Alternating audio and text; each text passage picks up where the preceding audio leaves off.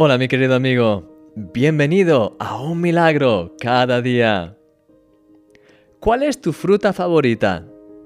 En mi caso, los plátanos y las manzanas ocupan las primeras posiciones de mi ranking personal, aunque soy consciente de que hay muchísimas frutas que aún no he probado.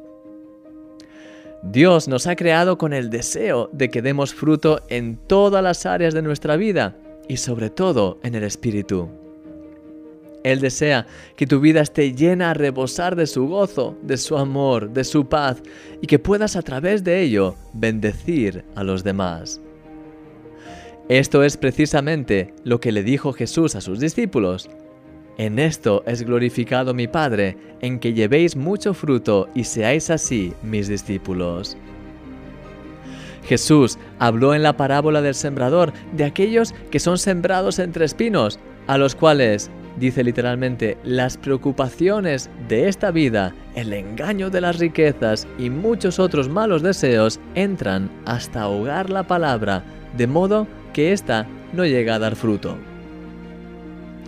Fíjate en lo que dice este pasaje. Las preocupaciones de esta vida y los afanes son como esos espinos que nos impiden dar fruto. El estrés, de hecho, no solamente te impide dar buen fruto, sino que además hace que salga de ti lo peor. Querido amigo, quita hoy los espinos de tu vida. Aparta de tu mente todas esas cosas que te generan estrés y que te impiden manifestar plenamente tu nueva naturaleza en Cristo. Estate atento porque mañana y pasado mañana veremos dos estrategias muy efectivas que te ayudarán a ser libre de los efectos del estrés. ¿Te apetecería orar ahora? Señor, quiero que mi vida dé siempre fruto agradable para ti y que sea de bendición para todos los que me rodean.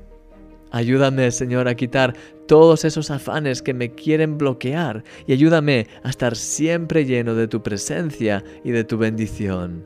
En el nombre de Jesús. Amén. Mi querido amigo, eres un milagro y yo soy tu amigo, Christian Misch.